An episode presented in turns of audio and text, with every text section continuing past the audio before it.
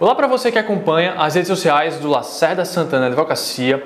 Hoje a gente vai falar sobre trabalhador rural e os seus direitos. Curtiu o tema? Então fica aqui com a gente, porque estamos começando mais um Direito ao Ponto Bate-Papo.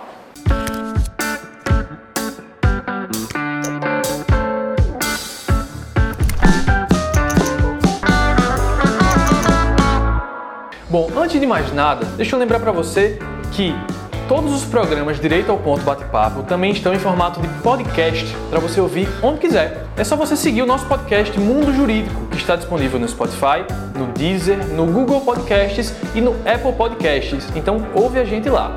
E outra coisa, se inscreve no nosso canal do YouTube e ativa o sininho para você não perder nenhum vídeo novo que a gente publicar. Beleza? Bom, como eu já adiantei, Hoje a gente vai falar sobre os direitos do trabalhador rural e todas as questões relacionadas à reforma da Previdência. Né? Como ficaram esses direitos após a reforma que foi aprovada e entrou em vigor no ano passado.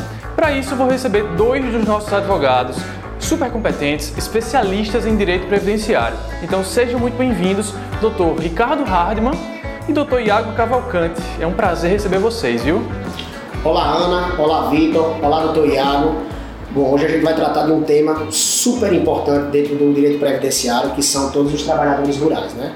Essa classe de trabalhadores tão importantes para todos nós aqui no nosso país e que muitas vezes eles têm a dificuldade de ter acesso a, aos seus direitos, né? Então, assim, a gente quer passar algumas informações que sejam importantes para quem seja agricultor, quem tenha parente trabalhador rural o que é o trabalhador rural? O trabalhador rural é toda pessoa física que presta serviço é, de modo eventual, de modo assalariado, de modo que tira o seu sustento e o da sua família para o trabalho. Uma regra geral a gente pode definir dessa forma, ou seja, eles vivem é, com relação ao, trabalhador, ao trabalho rural, seja, seja de carteira assinada, seja contribuindo, seja é, tirando para o seu sustento próprio. No nosso regime geral de previdência social, a lei é, nos dá quatro tipos de trabalhadores rurais, como o nosso colega Dr. Iago vai bem explanar agora. Olá, doutor Ricardo. Olá, Vitor. Olá, Ana. É, antes de mais nada, gostaria apenas de complementar o que brilhantemente o doutor Ricardo já, já trouxe, que é essa questão da definição do trabalhador rural, né, que é trazer aqui um entendimento do STJ e também da TNU, que eles, com o passar dos anos, relativizaram essa definição e hoje não está mais limitado apenas aquele trabalhador que exerce uma atividade na zona rural, mas hoje tem que ser analisado no caso concreto, ou seja, mesmo que alguém trabalhe numa zona urbana, se aquela atividade exercida pelo, pelo trabalhador for de caráter rural, ele sim vai estar enquadrado nesse, nessa classificação de trabalhador rural. Como também pode trabalhar na zona rural, mas não ser enquadrado como trabalhador rural. Ou seja, aquela atividade prestada pelo trabalhador tem um caráter de trabalhador urbano. Prosseguindo, como oportunizado pelo Dr. Ricardo, falo agora dos tipos de trabalhadores rurais. Existem quatro tipos o primeiro deles é o contribuinte individual, que é aquele que presta serviço, certo? Com subordinação, porém sem uma habitualidade àquele contratante. Esse é o contribuinte individual, ressaltando que seja serviços de caráter rural. Um outro tipo de trabalhador rural é o trabalhador avulso. Esse trabalhador avulso é muito parecido com o contribuinte individual, porém ele está vinculado a uma cooperativa ou a um sindicato, ou seja, tem um órgão gestor ali responsável pela sua contratação e também seriam eles que estariam responsáveis pela sua contribuição previdenciária, o que difere do contribuinte individual, que ele sim tem que efetuar essa contribuição. O terceiro tipo é o empregado rural. O empregado rural é basicamente um trabalhador que está preenchendo aqueles vamos dizer, cinco requisitos da, da questão trabalhista, né, doutor Ricardo? Sim. Que estaria tendo que preencher a subordinação, a pessoalidade, a onerosidade, a habitualidade para uma determinada empresa. E esse... Existem vários, né, doutor? Existem vários tipos de, de, de empregado rural, né? Que muitas vezes não só está na carteira dele, como como trabalhador rural, né? A gente tira, por exemplo, a questão do cabo de turma, não é isso? É, é, enfim, existem várias, várias, várias especificidades na carteira de trabalho mas que muitas vezes as pessoas podem entender como não sendo um trabalho rural, mas que ele é um trabalho rural sim. E muitas pessoas às vezes não não não têm essa noção, não sabem que, que tem essa, essa prerrogativa de se aposentar até mais cedo com a idade. Com certeza. E um ponto especial de se falar aqui do empregado rural é que vale lembrar que nem sempre esses trabalhadores eles têm emprego garantido porque muitas vezes trabalham apenas seis vezes ao, ao ano, seis meses ao ano, devido a safras e tudo mais, né, doutor? Então, um, algo que é muito importante é lembrar que esses empregados rurais ele tem uma multiplicação no, no tempo de trabalho deles. De 2011 até 2015, se eles trabalhassem um mês no ano, esse um mês ele era multiplicado por três. Ou seja, se a pessoa trabalhasse quatro meses no ano, ela teria basicamente 12 meses de carência para que consiga aposentar mais cedo. Sim. E a partir de 2016 até 2020 agora, esse tempo é multiplicado por 2. Então, se a pessoa tiver trabalhado 6 meses ao ano, multiplicado por 2, consequentemente teria preenchido os 12 meses de carência dentro daquele ano. Sim. E só para finalizar, essa multiplicação está é, limitada ao máximo de 12 meses ao ano. Ou seja, se alguém trabalhou durante 7 meses no ano, não vai ser possível transformar em 14 né, dentro daquele período do ano, no máximo até 12. Sim. E o último ponto, agora passo para o doutor Ricardo, que tem uma grande autoridade para falar sobre, que é o segurado especial. Bom, doutor Iago, é, os segurados especiais constituem a grande maioria, principalmente aqui no Nordeste, dos tipos de trabalhadores rurais. É, são aquelas pessoas que, que não têm muitos documentos para juntar na hora do requerimento da sua aposentadoria. Então, assim, a lei colocou já a idade de 60 anos para homem e 55 anos para mulher, pelo fato de deles enfrentarem essas adversidades da vida que a gente até colocou no início aqui do nosso programa. É, o que é o segurado especial? O segurado especial é um trabalhador, pessoa física, que trabalha é, é, nas zonas rurais, prestando serviços, é, é, prestando serviços não, trabalhando é, para o seu sustento próprio ou da sua família. Ou seja, eles podem trabalhar individualmente ou em regime de economia familiar. Dentro do nosso ordenamento jurídico brasileiro, existem três tipos de segurados especiais, que está previsto na Lei 8.212, na Lei 8.213 e na Lei 11.718 de 2008. Quais sejam? Pode ser o produtor rural, que é uma grande maioria também, porque envolve o produtor rural, aquele que trabalha de modo assentado, que trabalha em regime de comodato, ou seja, é, tem uma terra para colocar o seu roçado e tirar o sustento para ele e para sua família. Dentro dessa modalidade do produtor rural também existem os extrativistas e, e os seringueiros, estão nesse, nesse tipo de modalidade. Tem os pescadores artesanais, que trabalham também, é, é, que são também considerados segurados especiais, e os membros da família que também podem ser considerados segurados especiais. Quem são os membros da família? A esposa, o cônjuge ou o marido e os filhos maiores de 16 anos. Se aí perguntar, mas doutor, minha esposa ou meu esposo, ele trabalha em uma área diversa que não seja de agricultura, eu posso me aposentar? Pode, porque a súmula 41 da TNU deixa bem claro que se o cônjuge é, exercer atividade diversa da, da, da agricultura, dependendo do caso concreto, ele também pode vir a se aposentar. Interessante também é, destacarmos que a lei é bem clara ao afirmar que só será considerado segurado especial aquele que trabalhar em até quatro módulos fiscais. É bem taxativo com relação a esse, esse posicionamento que se tem aqui no nosso ordenamento jurídico brasileiro. Um ponto também muito importante que gera muitas dúvidas é, nos nossos segurados especiais, nos nossos agricultores, se diz com relação a, doutor, é, eu estou trabalhando no meu roçado, mas eu estou precisando de uma ajuda de uma pessoa. Eu poderia pagar dia de serviço para essa pessoa? Pode. A lei é bem clara ao afirmar que se o agricultor contratar algum trabalhador para lhe ajudar por até 120 dias por ano, ele não vai deixar de ser segurado especial. Então, assim, isso, é, isso aí é uma coisa muito importante, porque várias pessoas até não sabem disso. E isso, isso, isso é uma coisa que, que geralmente acontece, principalmente aqui na nossa região do Nordeste.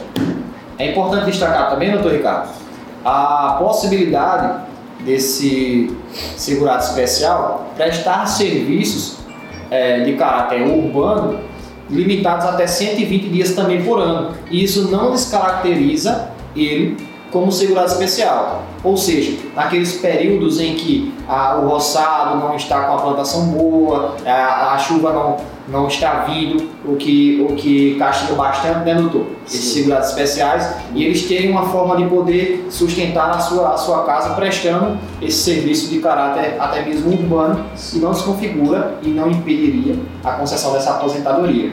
E apenas mais um ponto que é importante, que é uma dúvida recorrente entre os trabalhadores rurais, principalmente em segurado especial, é que para conseguir a aposentadoria, eu preciso estar trabalhando naquele momento como segurado especial, aí é uma resposta que traz um pouco de, de dúvidas e de conflitos. Porém, caso esse segurado especial já tenha adquirido a carência de 180 contribuições e já tenha adquirido também a idade na época que estava lá laborando como segurado especial, essa pessoa pode sim requerer em momento posterior essa aposentadoria sem estar trabalhando, desde que, mais uma vez, ressalva, se ele já tiver adquirido os dois, os dois requisitos na época anterior, ou seja, o direito adquirido como é bem falado, né, doutor? Exatamente. Bom, uma alteração importantíssima, na verdade foi um entendimento importantíssimo que aconteceu, é, foi até uma decisão inédita, né, doutor? Que a gente estava observando.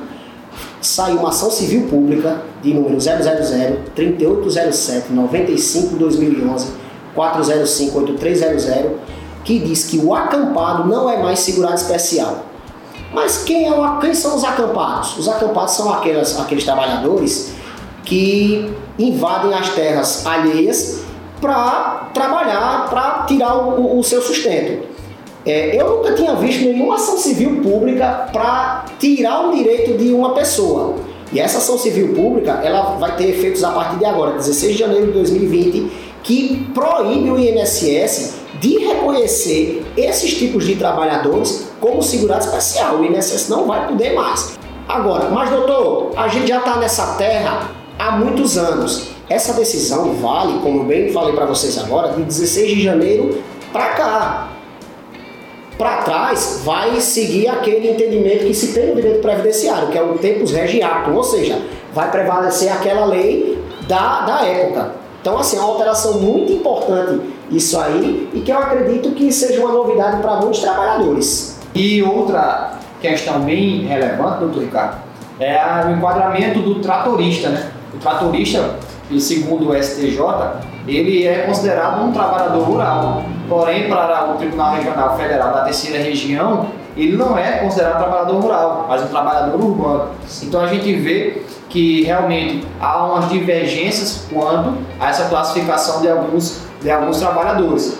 E outro ainda que é importante trazer a discussão é a do administrador de fazenda que o administrador de fazenda ele traz divergências de entendimento dentro do próprio TRF da primeira região, ou seja, existem turmas que entendem que ele é considerado um trabalhador rural e outras turmas entendem que é considerado como um trabalhador urbano, algo que dá bastante pano para manga para o advogado lutar por esse benefício desses trabalhadores. E outra questão que é muito relevante trazer neste programa é como deve ser feita ou os documentos que iriam comprovar essa atividade desse segurado especial. Né?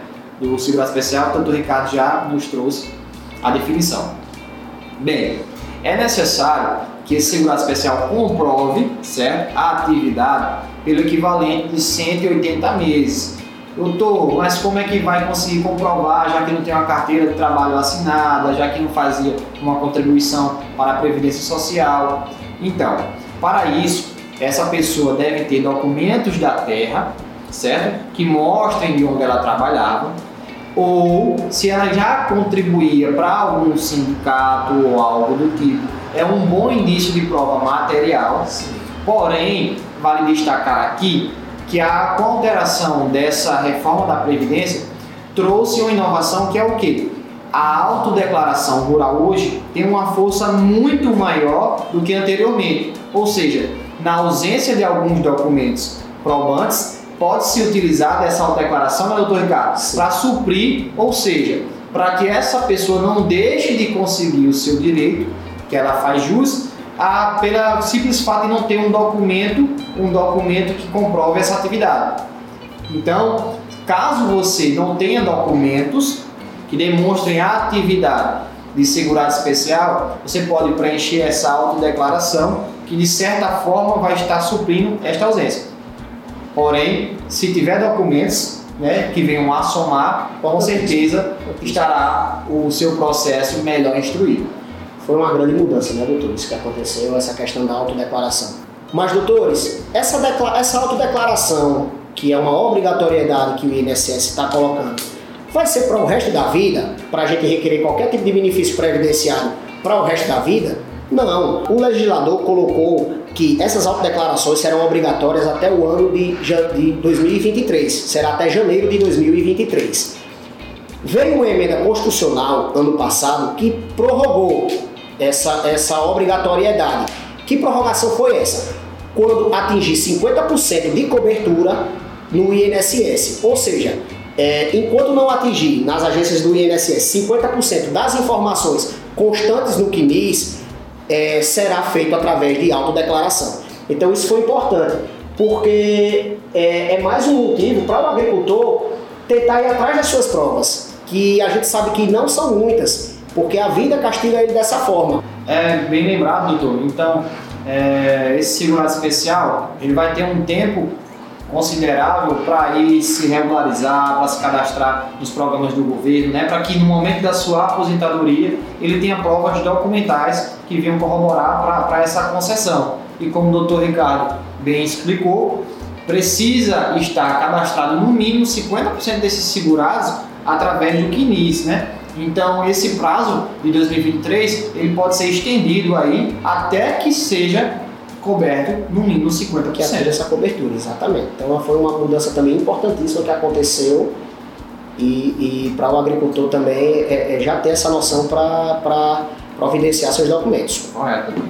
Bom pessoal, a gente encerra por aqui. Eu agradeço demais a Dr. Ricardo e a Dr. Iago que trouxeram um pouco do seu conhecimento e, e essa experiência vasta que eles têm no direito previdenciário. A gente volta daqui a duas semanas com outro tema tão interessante quanto esse, eu prometo, viu? Até mais, tchau, tchau!